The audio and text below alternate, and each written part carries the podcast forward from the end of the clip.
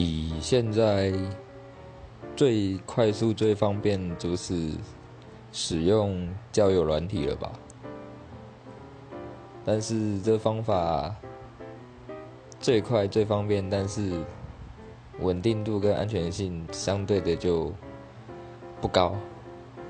传统方法就是大家讲的，多出去参加社团活动，从兴趣类下手参加活动，这是时时间虽然会稍微久，但是也是稳定跟安全的。反正。